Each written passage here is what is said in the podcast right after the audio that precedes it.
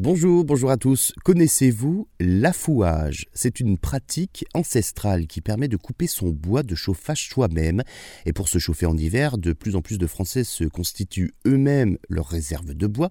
Et cette pratique, que l'on appelle l'affouage, remonte en fait au Moyen Âge. On peut couper son bois sur une parcelle qui appartient à la commune en échange de quelques euros. C'est intéressant économiquement et ça permet d'entretenir la parcelle.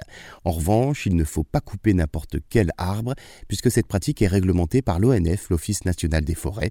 Des arbres marqués par les forestiers de l'ONF destinés à l'affouage se trouvent généralement dans les jeunes arbres à éclaircir et dans les taillis. Leur diamètre ne dépasse pas généralement 35 cm à hauteur d'homme. Couper le long des chemins pour préserver le sol uniquement en hiver en période hors sève pour bénéficier bien évidemment d'une meilleure qualité de bois de chauffage.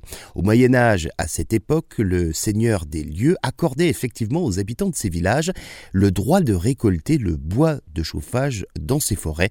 Ce droit euh, valait donc pour chaque foyer. Affouer, c'est le verbe qui vient donc de l'ancien français et qui signifie allumer, d'où le nom donc de cette pratique, l'affouage. Aujourd'hui, l'affouage est toujours pratiqué par euh, les communes forestières, plus particulièrement dans le quart nord-est de la France, où l'on trouve une forte proportion euh, de forêts communales. En 2020, 1 million de mètres cubes de bois ont été mis à disposition des collectivités pour l'affouage.